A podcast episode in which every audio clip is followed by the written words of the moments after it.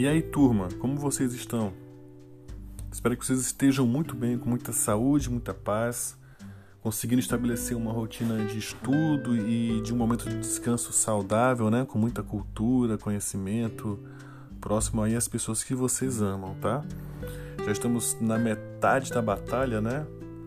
Imagino que a gente ainda passa abril em, em isolamento, com suspensão das atividades, mas as informações que eu tenho lido é que se a gente manter esse isolamento até o final de abril, perto do, do começo de maio, nós vamos ter diminuído muito o nível de contágio, a velocidade, e aí teremos leitos em hospitais, tanto públicos, públicos quanto privados, né? E aí a gente pode retomar a vida com mais normalidade, ainda tomando muitos cuidados com higiene, regra de contágio, etc, né? Bom, mas como a gente já está atravessando esse momento, né? Não há por que ter medo, tá? Vamos dar então continuidade às nossas atividades acadêmicas, né? Então, bem, olha só, teve, teve uns assuntos que eu abordei em sala de aula que eu queria abordar de novo, uh, mesmo que de forma mais compacta aqui, porque eles vão me dar uma base para o próximo conteúdo e tarefa que eu quero passar para vocês, tá? E aí eu quero dizer para vocês também que se vocês estão preocupados com avaliação, entendam a seguinte coisa: uh, todos os profissionais de educação, da reitoria e da presidência do SEUMA, que são as instâncias mais altas aos professores que trabalham diretamente com vocês em sala, estão todos cientes da complexidade do momento, né, da, e das dificuldades de vocês. Nem todo mundo tem sempre computador ou celular à disposição. Nem todo mundo tem computador ou celular com bom desempenho. E nem todo mundo tem conexão de internet de grande desempenho, tá? Então, o que eu digo para vocês é: qualquer problema comigo, atraso na entrega de trabalho, dúvida, entre em contato comigo aqui pelo grupo, certo? Quem tiver meu celular, no caso dos líderes, entre em contato comigo também. E a gente não se prejudica quanto a isso. Bom, saiu uma resolução falando que a data das avaliações ela está, a, a, está suspensa, né? As datas das avaliações elas estão suspensas até que se estude a melhor forma de fazer isso. Então vocês não serão prejudicados, vocês serão informados com antecedência e provavelmente né, vai se escolher um método de avaliação mais justo. E no meu caso, quem já trabalhou comigo antes sabe que eu cobro apenas o que eu ministrei né? Não vou passar material para ler em casa e vou cobrar assim que eu tenha abordado e explicado, mesmo aqui, né? Mandando uma mensagem no chat por escrito tirando dúvida ou mesmo nossa uh, videoconferência aqui para a gente interagir, tá certo? Então, bom, uma das aulas que eu trabalhei com vocês teve o nome de linguagem e regras básicas do rádio jornalismo, né? Tá? E aí eu quero começar de novo sendo mais breve, mas para que vocês tenham isso é, é, é, fixado com vocês. E aí esse áudio também ele pode ficar disponível para download, então vocês podem escutar quando quiserem tirar as dúvidas, tá? Então, uma das primeiras regras que eu trabalhei com vocês é a regra da simplicidade, né? Porque é um desafio para muitos transmitir a notícia de forma mais simples, para que ela possa ser compreendida de imediato pelo ouvinte, tá? Por que é uma dificuldade? Porque a vida inteira nós somos cobrados a falar e escrever utilizando norma culta, utilizando termos eruditos, né? A, a sociedade cobra que você fale bem e a sua vida escolar e acadêmica cobre que você escreva bem.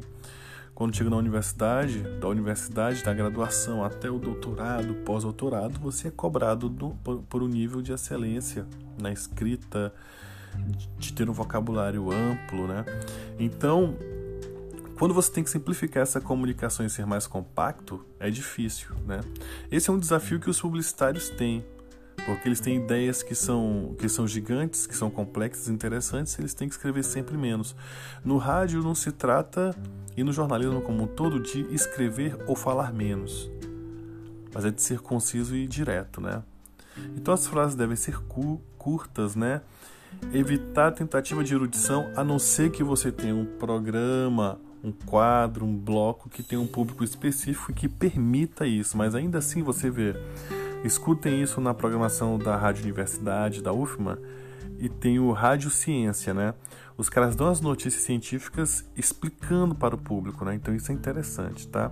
Da mesma forma também eu devo evitar gírias e regionalismos, porque as gírias elas vão permitir as subculturas, as tribos urbanas e os regionalismos também eles vão funcionar em outros campos, né? Então eu tenho que estar muito esperto nisso, tá? Para não comprometer a qualidade, a legibilidade disso e, aqui, no final a credibilidade do trabalho, né? tá bom? Então, a mensagem, a,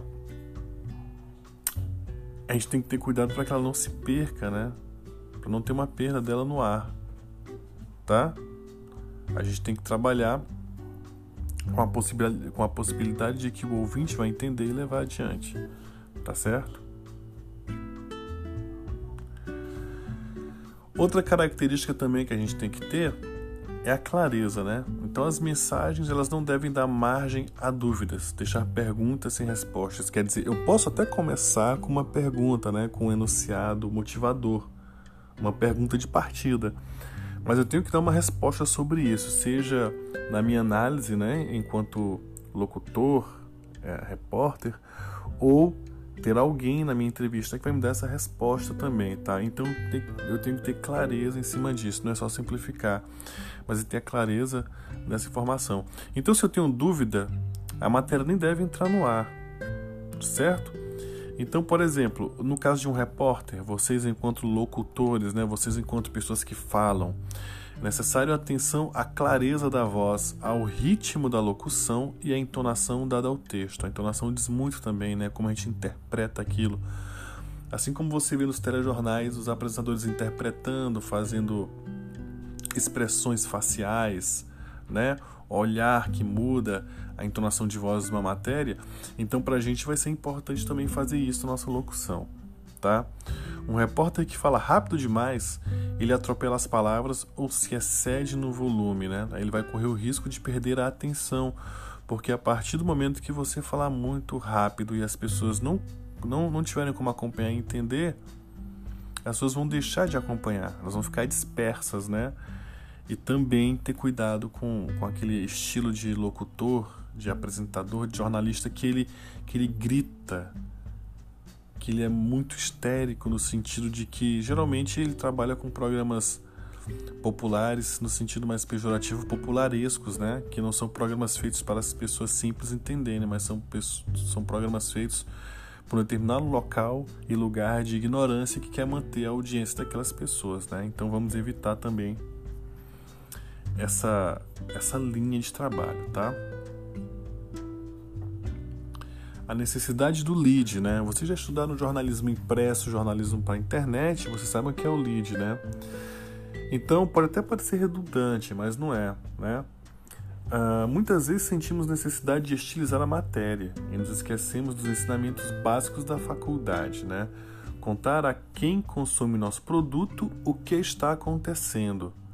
Nossa matéria deve responder imediatamente às questões clássicas: o que aconteceu, como aconteceu, quando aconteceu, onde aconteceu e por que aconteceu, tá? Então responder essas perguntas com objetividade é muito importante, né? Veja que no começo eu falei o seguinte: muitas vezes sentimos necessidade de estilizar a matéria. O que é estilizar a matéria? É, estilizar é dar um tratamento estético, torná-la mais bonita ou agradável, dar um estilo a ela, um estilo único. Por exemplo, vocês, em determinado momento, vão sentir a necessidade de criar um estilo ou um programa jornalístico com uma marca própria, né? O que é dificílimo. Eu posso fazer isso, eu posso fazer essas experimentações desde que eu trabalhe com margens de segurança, né? Agora entendam que o local mais adequado para experimentar é a universidade, tá? Porque quando você estiver no mercado, tem cobrança por desempenho, por retorno financeiro, retorno de audiência, patrocinadores, etc. Então a gente não vai poder trabalhar muito dessa forma, né? Tá certo? Então, olha só. No caso de coletivas, nem sempre o lead é o que interessa ao entrevistado, né? Não se pode correr o risco de servir como assessor de imprensa de quem convocou a entrevista. Por quê? Porque eu posso usar o lead no começo da matéria, mas numa entrevista, se eu usar esse lead e parecer esse assessor de imprensa, eu não vou estar fazendo jornalismo, eu vou estar fazendo comunicação corporativa. Teve um exemplo clássico no período eleitoral que foi muito criticado pela Rede Globo nos debates que eles faziam no Jornal Nacional. Né? Vocês lembram que antes da eleição, vários candidatos foram no Jornal Nacional e eles eram interpelados pelo William Bonner e pela Renata Vasconcelos, né? são os apresentadores do, do Jornal Nacional, os âncoras da Globo tal. é, os candidatos eram sabatinados, alguns falavam menos, outros falavam mais. Alguns tinham uma abordagem mais agressiva por parte dos jornalistas, outros tinham oportunidade de responder perguntas bem pontuadas e por um tempo necessário.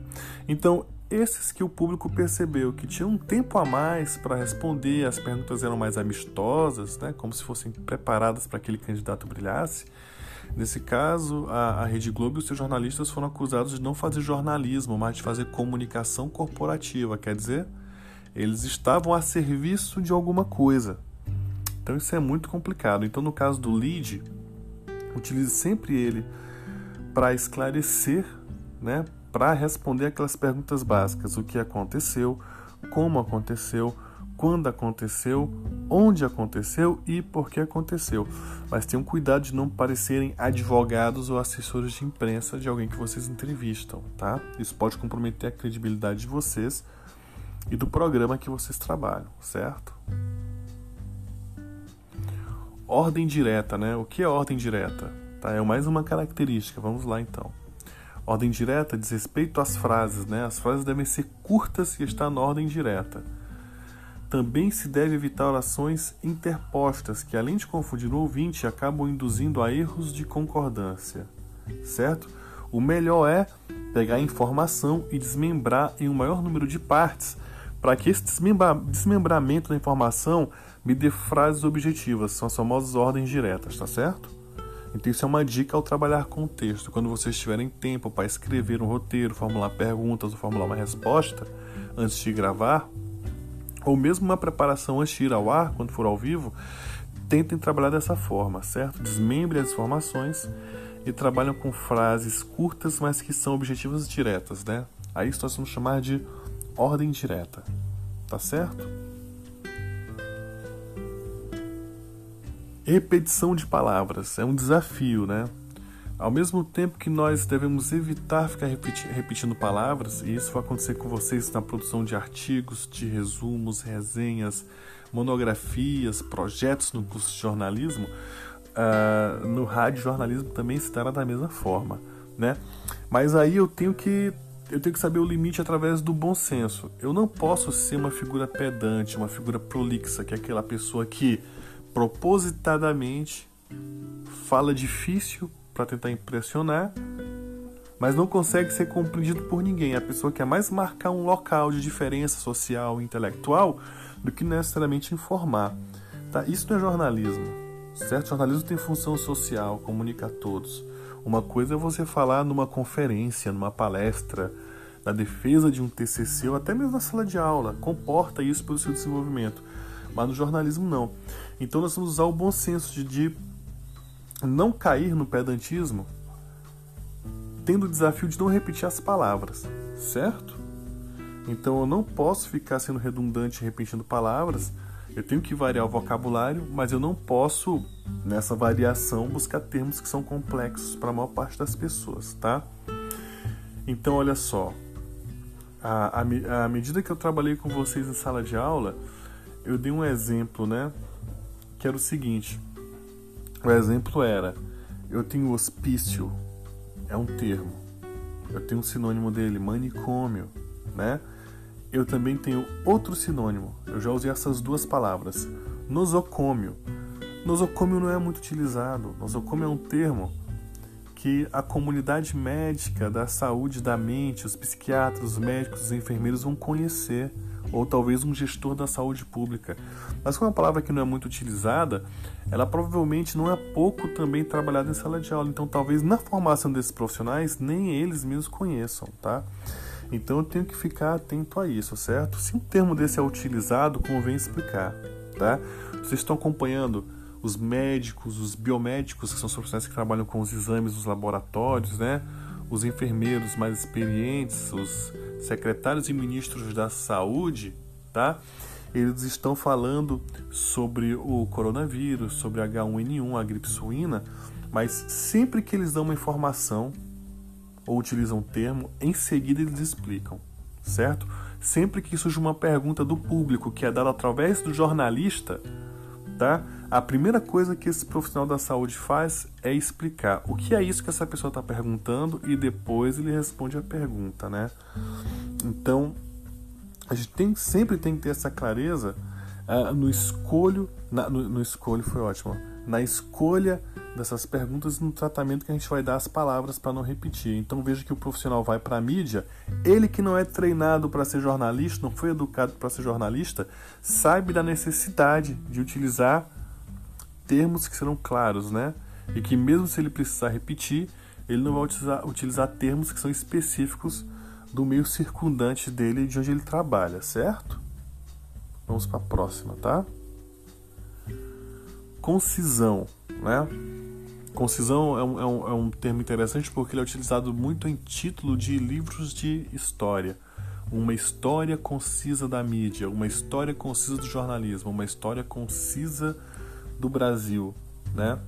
Então olha só, muitas vezes escrevemos ou falamos palavras absolutamente desnecessárias para a compreensão da mensagem. Vamos eliminar o supérfluo para melhorar a compreensão por parte do ouvinte. Então pegue o texto, pegue tudo aquilo que você vai dizer, ou que o seu locutor, você pode estar numa, numa função de chefia, de edição, né? Uh, o que, de, de direção, o que o seu locutor vai falar, e comece a tentar achar o que pode sair, o que é supérfluo, e deixar só o que é fundamental. Então é isso, quando você pega um livro, a história concisa do jornalismo é a história fundamental do jornalismo. Existiram vários fatos? Existiram. Uh, tem informação que vai ficar de fora? Tem. Mas essa informação é prejudicial à formação do jornalista? Não, não é, não prejudica. Então ela pode sair se a proposta do livro é ser conciso, certo?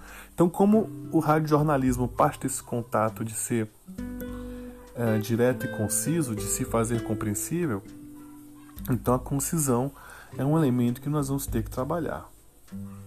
Tá bom? Outra etapa que é importante, né? outra regrinha, né? trabalhar em cima dos fatos. Tá? O repórter de rádio tem que aprender a trabalhar rápido e oferecer ao ouvinte, passo a passo, o desdobramento da notícia. A atuação de vocês ela não é fácil. Ela exige muito jogo de cintura e muita interpretação e capacidade de agir rápido, de imediato. Isso é cobrado de todo profissional. Mas no caso do jornalista, ele está exposto a todo mundo, né? Você tem milhares de pessoas, se for em escala nacional, milhões de pessoas te assistindo ao mesmo tempo, né? Por isso que às vezes quando o jornalista erra é uma tarefa ingrata, né? Ele vira um meme, ele vai pro top 5, tinha um top 5, né? E uma vez foram uma vez não, duas vezes. Foram dois jornalistas aqui do Maranhão. Opa, três, porque foi uma vez o Douglas Pinto, mas Douglas Pinto foi, foi por, por, um, por um acaso. O carro passou e jogou água nele na rua, né? E aí ele aí ficou uma situação cômica, né? Todo mundo se solidarizou a ele por conta que não é muito bacana o jornalista trabalhando e alguém passar e jogar o carro de o carro, passar com o carro e jogar água na pessoa, mas também teve dois apresentadores da Mirante, eu não me recordo o nome, mas foi um senhor e uma senhora, né, que eles cometeram alguns equívocos ao vivo e aí alguém registrou e tudo hoje fica registrado, gravado comigo, com vocês também, né? E aí virou um meme, né? Virou ah, uma piada momentânea. Nada que comprometa a carreira da pessoa, porque todo mundo sabe que todo mundo erra, né? É uma gafe mas que naquele momento ficou ali registrado. Então, o trabalho de vocês pede essa agilidade, né? Tá? Então, a necessidade da urgência na divulgação de um fato, né? Quer dizer, o assunto é urgente, não significa que eu não vou me preparar e que eu não vou tra trabalhar minhas habilidades cognitivas, né? É como aquele jogador de futebol, o gênio. Ele tem tomadas de decisão e reações rápidas no espaço de tempo muito curto. Por isso que são figuras geniais. Né? Isso você estuda quando você vai estudar na formação docente. Psicologia cognitiva são as cognições, são as nossas inteligências. Então vocês estudam e trabalham para desenvolver esse tipo de reação e de inteligência para que vocês tenham soluções rápidas para essas situações. Eu trabalho com o agora, então eu tenho que ter uma apresentação, uma análise e uma interação com esse acontecimento do agora rápida e bem sucedida. É difícil, né? Então, por isso que o radiojornalismo trabalha em cima dos fatos, porque todo jornalismo é assim. Tá certo? O que, que eu tenho que ter cuidado nisso? Claro que além de me preservar, né? Eu não posso cometer um erro e virar. Esse erro virar uma gafe para o público e para os outros jornalistas. Eu tenho que me preocupar também com o princípio ético, né? Eu tenho que transmitir uma notícia que eu tenha testemunhado ou que alguém tenha confirmado, né? Alguém testemunhou pode confirmar. A urgência deve ser conjugada à precisão e a credibilidade nesse caso vai ser fundamental, tá certo? Eu não posso fazer como vários jornalistas já fizeram, ficaram, foram desmascarados e ficaram descredibilizados com a sua categoria e com o público, que é não ter certeza de uma coisa e já dar o furo, querendo ter aquela exclusividade da notícia, né? Isso é muito complicado, tá? Porque aí já vira um dilema ético em nome da concorrência, da audiência e do mercado.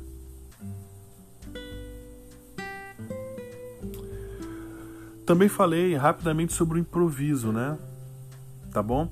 Só que o improviso é o seguinte, né? A gente sempre improvisa com uma margem de segurança. O que é improvisar numa margem de segurança? Por exemplo, você vai apresentar um trabalho e você precisa improvisar durante a sua apresentação, mas você está improvisando em cima de um tema que você estudou. Então as possibilidades que você tem daquilo dar certo, elas são muito maiores que de dar errado. Tá bom? Então, olha só. Uh, muitos, muitas ocasiões não permitem um repórter de rádio escrever um texto antes de entrar no ar. Na hora do improviso, estamos sujeitos a erros que podem ser evitados. O primeiro é a falta de objetividade. Por quê? Porque quando você começa a falar sem improviso, uh, sem improviso, perdão, quando você começa a falar improvisando, sem ter um texto pronto, sem ter um roteiro, as ideias vão surgindo e se você não se policiar, elas vão saindo, você vai falando, né? Então é como se você tem um caminho para seguir, em vez de ir reto, vez ou outra você vira para a esquerda e vira para a direita, para numa esquina, e o teu texto não vai ter objetividade e você também pode se perder nisso, não pode nem saber voltar para aquele caminho inicial. Tá bom? Então cuidado com o improviso, né? Então eu só posso improvisar é, em situações emergenciais e em assuntos que eu tenho segurança para avançar, tá certo? Até, até pela qualidade da própria locução, né?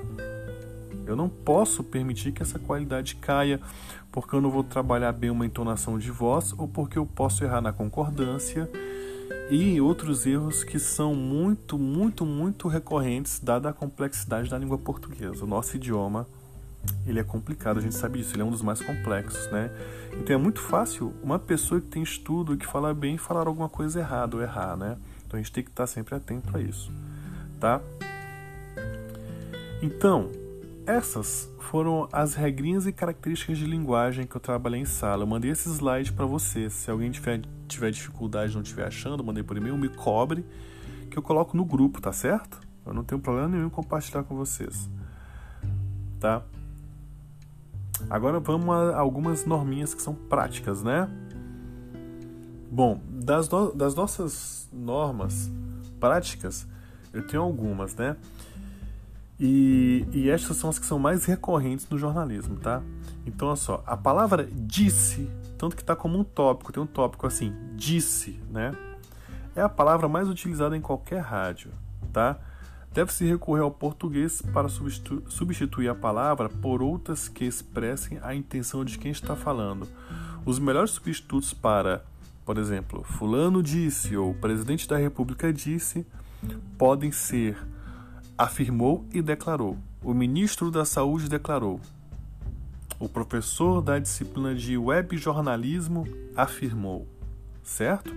Então o disse é muito utilizado. Então, para não colocar vocês no local comum, busquem os sinônimos para isso, tá? Normalmente vai pertencer ao vocabulário de vocês, vocês conseguirão desenvolver essa fala melhor, tá? Outro ponto também, o presente, né? Então, por exemplo, prefira sempre o presente ou a forma composta do que o futuro. Então, fale sempre da seguinte forma a notícia: O Cruzeiro joga amanhã. A lei será promulgada amanhã. Não, é, não fale, por exemplo, o Cruzeiro vai jogar amanhã, tá? Ou o Cruzeiro jogará amanhã. tá bom?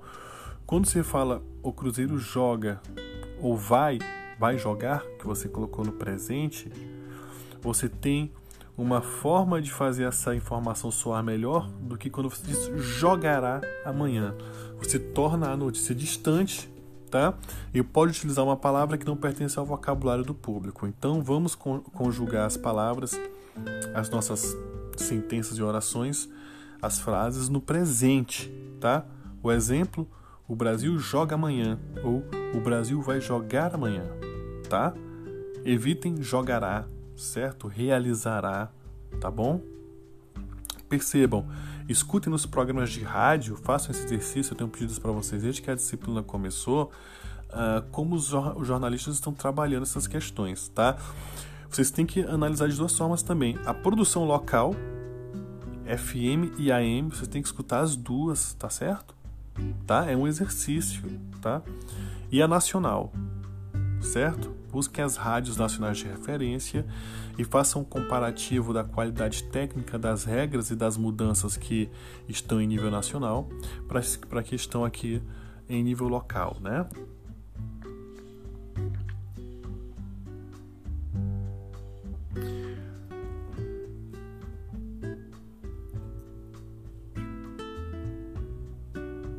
Ó, outra regra também que a gente tem que utilizar é evitar a, a palavra melhor, tá? Eu só uso a palavra melhor se ela for realmente necessária, tá? Então eu nunca vou utilizar melhor com o particípio. Por exemplo, fulano ficou mais bem colocado no concurso. E eu não digo então, fulano ficou melhor colocado no concurso, certo? Então olha só, eu utilizo a frase João ficou mais bem colocado no concurso. Eu nunca digo João ficou melhor colocado no concurso, tá? Não combina com o particípio, certo? Eu posso falar o melhor colocado foi João foi o melhor colocado, mas nunca digo João ficou melhor. Certo? Esse ficou não vai ter uma harmonização boa com o melhor, tá? Veja que a primeira oração que eu utilizei foi João ficou mais bem colocado. Mais bem colocado soa melhor do que ficou melhor colocado, tá? A mesma regrinha vale para a palavra pior, certo? Tá? Vamos guardar essas regrinhas e vamos exercitar também, tá certo? Outra palavra utilizada que gera muito problema é a palavra bastante, tá? A palavra é usada erradamente, erroneamente no lugar de muito. Bastante significa suficiente, não muito, tá certo? Bastante é aquilo que basta, acabou. Inclusive nós usamos no nosso dia a dia quando alguém ah, faz alguma coisa que, que chega no limite da nossa paciência ou da nossa honra. Então você diz com, com, com, com muita força: basta, basta, acabou. Não existe mais espaço para isso, né? Então, bastante quer dizer suficiente. Então, olha o exemplo aqui da frase para a gente entender isso. Ronaldinho está muito cansado, mas não o bastante para abandonar a partida.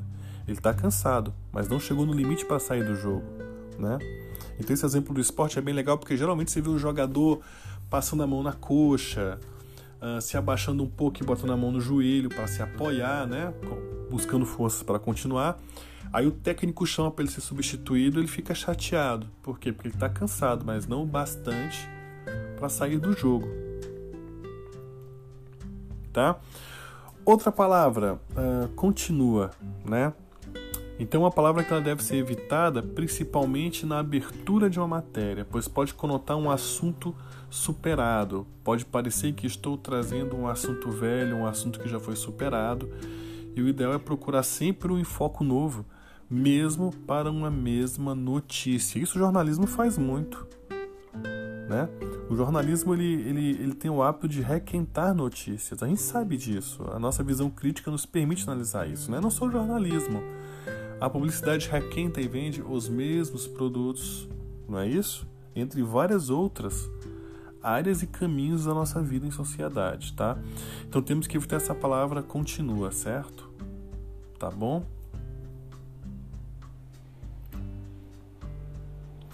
o tratamento de autoridades ou de profissionais, tá? Toda vez que vocês vão entrevistar uma pessoa, é, é um homem simples, né? Vocês vão dar ele o tratamento de senhor. Então você começa, seu fulano mora no bairro tal. Seu fulano, o senhor acha que então quer dizer, o seu está sendo uma abreviação de senhor. Dona Fulana, também é uma forma respeitosa de eu me dirigir a uma pessoa que não tem um cargo. Então, Dona Fulana, a senhora, muito bem. Isso vocês conhecem não só do jornalismo, mas do dia a dia. Tá? Mas no caso de autoridades, eu tenho que trabalhar com os cargos. Então, por exemplo, eu vou entrevistar ou vou me referir ao presidente da República. Então, eu falo: o presidente da República, Jair Bolsonaro, presidente do momento, né? Ou então eu falo, secretário especial de direitos humanos. Então eu me refiro ao título dessas pessoas, tá certo? Não só ao nome, né? Tá bom?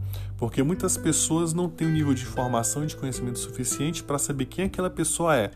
Então, quando eu uso o título antes, eu não apenas respeito o meu entrevistado, ou a, a pessoa a que eu vou me referir na matéria, como eu também dou informações suficientes ao público para que eles saibam a importância daquilo, tá? Listas. Evitem ler ou divulgar listas no ar, a não ser que seja muito importante, né? As listas que são de exceção, por exemplo, acontece uma tragédia, uma coisa que ninguém quer que aconteça, né? Mas ocorreu. E aí você tem que ler uma lista de pessoas que infelizmente faleceram. Por quê? Porque tem uma função de informar as famílias, certo? Mas de outro caso, não, tá? É, a gente tem que evitar trabalhar com lista, né? Certo? Outra coisa importante também é saber trabalhar com nomes estrangeiros, tá? Em muitos casos, esses nomes estrangeiros eles podem ser omitidos, porque o noticiário internacional ele é rico em nomes de autoridades ou personagens que não acrescentam a notícia. Então, em vez de você citar o nome de um policial estrangeiro, tá? Encarregado de uma missão uh, nos Estados Unidos ou em algum país europeu, você pode simplesmente atribuir essa informação a uma instituição.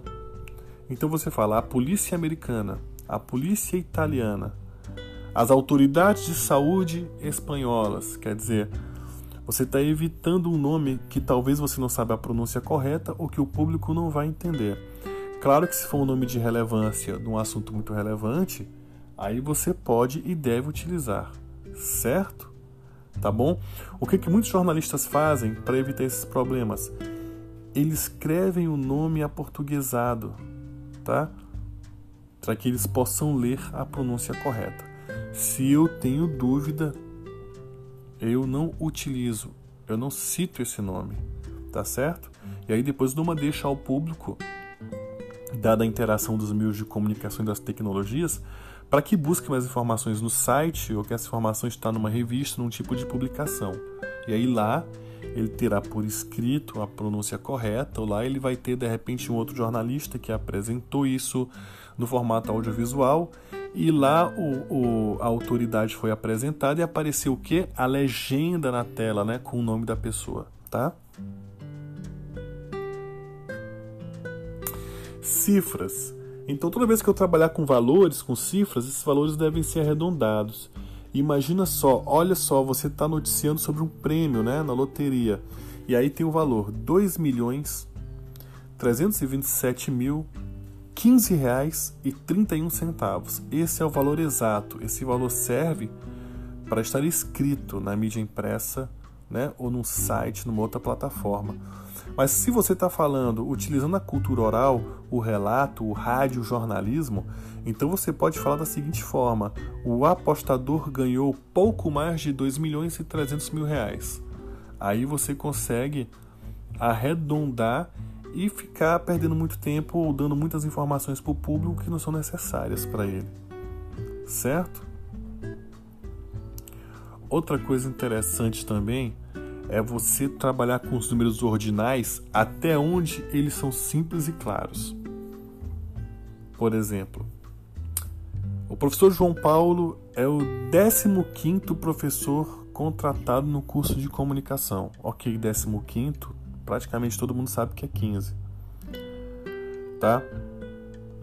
Agora, eu vou falar com números altos. Então eu digo, o professor João Paulo é o número 300 na lista de professores contratados no curso de comunicação, tá? Então há uma diferença grande nisso. Então facilitem a vida do público, inclusive de vocês, certo? Quando forem trabalhar com essas questões, tá? Vamos lá, tá certo? Agora as regras referentes às edições de matérias, tá? Na busca de uma, de uma unidade de linguagem, né, eu tenho que estabelecer alguns critérios básicos para as matérias editadas que vão ser inseridas em noticiários, tá? Principalmente nas as rádios que atuam em rede, né? Então, olha só, uma coisa que eu tenho sempre que considerar é o tempo, tá? O tempo. Um dos aspectos mais importantes em qualquer emissora de rádio é a duração de cada matéria, né? E a duração vai depender da sua importância. Então, obviamente que uma matéria importante, uma matéria que segura a audiência, ela vai ter um tempo maior de duração, tá? Então, mais uma vez, deve-se recorrer ao bom senso. Uma matéria pode ser importante o suficiente para entrar em rede, mas isso não significa que a importância dela vai despertar o interesse dos ouvintes, né? Então, a gente está aqui num dilema ético A matéria é importante socialmente, politicamente, sobre economia, educação, utilidade pública, mas ela não desperta o interesse do meu público. Então, por questões comerciais de audiência, de anunciantes, patrocínio, tudo, talvez eu tenha que diminuir esse tempo, né? Isso é um dilema que vocês vão encontrar no mercado, né? Dificilmente o ouvinte mantém o mesmo nível de concentração inicial quando a matéria ultrapassa dois minutos de duração. Então vocês vão ter um exercício de casa na observação desses programas de rádio para o rádio local e para o rádio com, com projeção nacional. Vejam o tempo de duração médio das matérias, cronometrem isso, estudem isso, tá? Eu não vou cobrar em, é, em prova esse tempo, em trabalho, mas para estudo de vocês e conhecimento e vejam o tempo das matérias que ficam mais tempo no ar. Isso é importante, tá certo? Estrutura, né? A matéria pra, padrão de rádio contém pelo menos uma sonora do entrevistado. Quer dizer, pelo menos em algum momento eu tenho a voz, a fala de algum entrevistado, né? O motivo, qual é o motivo? Passa para o ouvinte a certeza de que a emissora, de que o programa, o jornalista, eles foram na fonte da notícia, o que vai aumentar para a gente credibilidade. Uma coisa é um apresentador, um locutor, mais especificamente no rádio, abordar um assunto, né? E outra coisa é essa notícia ter a confirmação de uma autoridade médica, econômica ou alguém que viveu aquele fato, a autoridade da experiência, para falar isso para o público, né? Então, o repórter e o redator, tá? Eles precisam ter uma harmonia entre o texto, o que foi preparado antes, e a sonora, né? Tanto uma harmonia de conteúdo quanto de preenchimento, de espaço, espaço que isso vai utilizar no meu programa, tá certo? Então eu tenho que, que evitar as redações muito burocráticas para a matéria. Por quê? Porque uma redação burocrática ela é funcional, mas ela não permite a adaptação dessa sonora, tá? Então tem que ter um texto que ele permite a inserção disso. Tá? A cabeça, né? Então olha só, a cabeça é um resumo do que a matéria tem de melhor. Tá certo? Então, por exemplo, a, a tradição da cabeça, ela hoje aparece na internet como aquele pequeno resumo. Você vai ler uma matéria que é grande, tem lá cinco tópicos abaixo do título e do lead. Eu tenho o título, eu tenho o lead, que é a explicação, quase como se fosse um subtítulo, né? E aí ainda tenho esse pequeno resumo, tá? Então a cabeça é sempre uma explicação que vai ser uma preparação para a matéria, tá? Então a cabeça deve ser um resumo do que a matéria tem de melhor como notícia. Uma outra opção é deixar perdão, é deixar para a cabeça a abertura da matéria, tornando a entrada do repórter uma continuação. Certo? Então vamos estar atentos a isso também, tá? Ah, quando eu digo atentos, não só a explicação que eu estou dando para vocês, ou o que está escrito nos livros, nos artigos, mas inclusive na observação dos programas do rádio jornalismo, certo? A sonora foi citada anteriormente, mas a sonora vai ser o trecho de gravação do entrevistado, né, que vai ilustrar a matéria, tá certo? Então eu tenho que escolher muito bem as perguntas que eu vou fazer e tenho que observar as respostas para saber o, o que dessas respostas pode ser aproveitado de forma objetiva, né?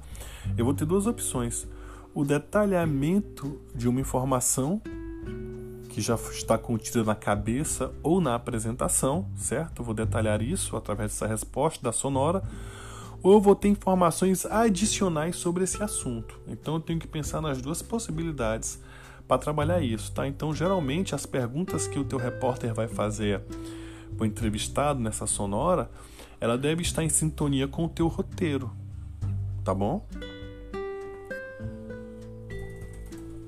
Passagem, né? O que são as passagens? Na passagem do texto do repórter ou redator para a sonora, precisamos evitar soluções preguiçosas, olha só, do tipo João explica o que vai fazer. Né? Então, quer dizer, acaba sendo muito óbvio, né? Então a passagem precisa, precisa ser suave, contendo sempre uma informação.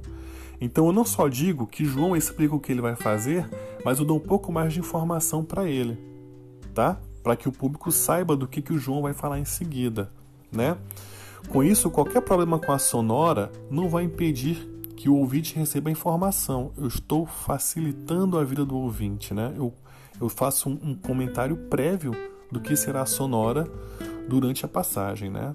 Tá? E isso, claro, dá um preenchimento mais interessante na composição estética dessa matéria, tá?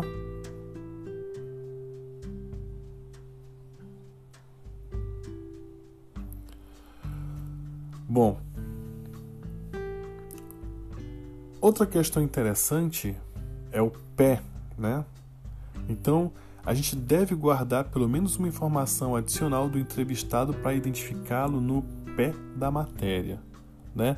Depois disso, podemos dar informações que não digam respeito diretamente a quem falou a sonora. Então, enquanto que na TV você tem a legenda, os caracteres gerados né, com as informações daquela pessoa. Professor Francisco, especialista em epidemia.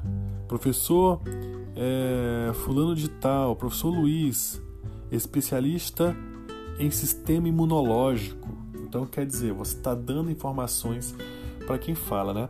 Então, esse pé, para gente, ele vai estar vai tá utilizado como, como recurso que ele vai reduzir o tempo da sonora e vai ser informação importante para o público, né? E ela vai ficar dada na voz do repórter ou do âncora, que vai ser também chamado de locutor, tá? Então, quando ele fizer a passagem ou a cabeça, né, a apresentação ou a informação, a preparação para aquela sonora, ele vai ter que dar essa informação, né, que a gente vai chamar de pé, tá? Então, o doutor Fulano de Tal, especialista em, em exames, etc., nos explica tal situação. Aí a gente vem com a sonora, tá? Então, o pé diz respeito a uma informação que vai estar presente na passagem, né?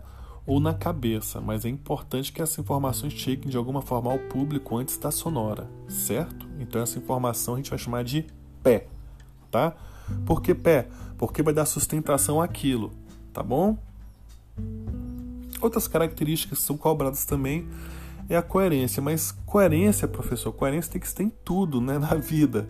Para escolher namorado, namorada, para escolher amigo, uh, ah, para saber escolher entre uma oportunidade de trabalho e outra, para saber qual disciplina eu vou me dedicar para levar isso para o resto da minha vida acadêmica, para poder fazer meu TCC, meu artigo, minha proposta de pesquisa num mestrado, né?